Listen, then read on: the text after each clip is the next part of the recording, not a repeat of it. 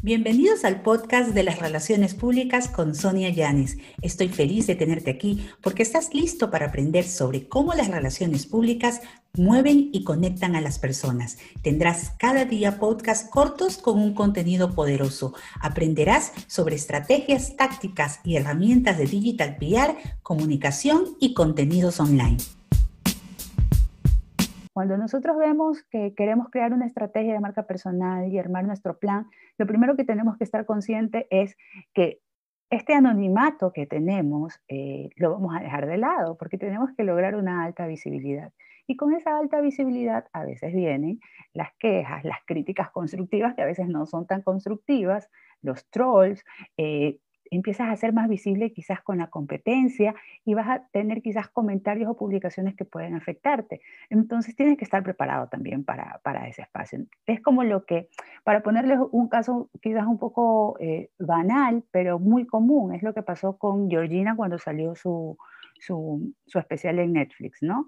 Eh, quizás muy pocos conocían de Georgina, los que seguían en Instagram quizás sí, o la gente que por deporte saben que es la pareja de, de, Ronaldo.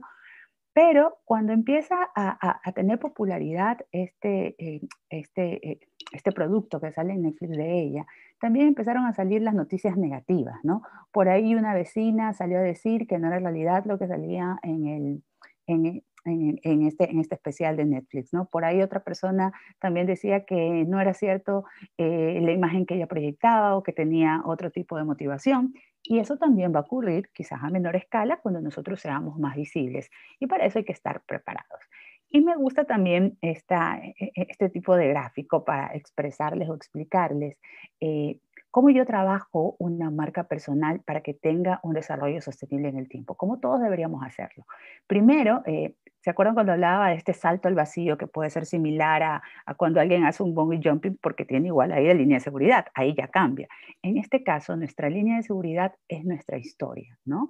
Que yo aquí le he puesto peor historia porque realmente como hago relaciones públicas yo lo manejo así, ¿no? Es esta historia personal que te sirve como base, como sustento para no perder el norte.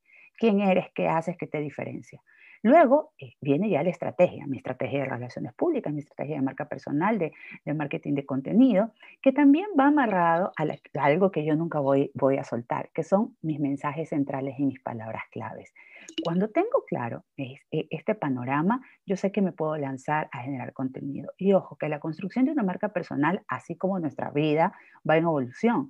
A lo mejor al inicio yo no hago un logo de mi marca personal. Lo único que hago es organizar mis bios, organizar mis palabras claves y empezar a investigar, a relacionarme y generar contenido de valor. Pero va a llegar un momento en que voy a tener que generar cierta, cierta imagen, eh, imagen digital visible, tangible, con colores, con símbolos, y que voy a tener que hacer o un logo o voy a tener que quizás construir un avatar. No sé si ustedes han visto el caso de Daniel Patel. Él tiene, eh, él tiene por ejemplo, su, su, su, sello distintivo no solamente es el color naranja. Si tú entras a la página web, ves el gráfico de su cara como un avatar de él, como icono, ¿no? Porque para él es tan importante que la gente ubique su rostro como ubique su nombre. Entonces, eh, ya eso es cuando uno escala, ¿no? Un poco más en su marca personal.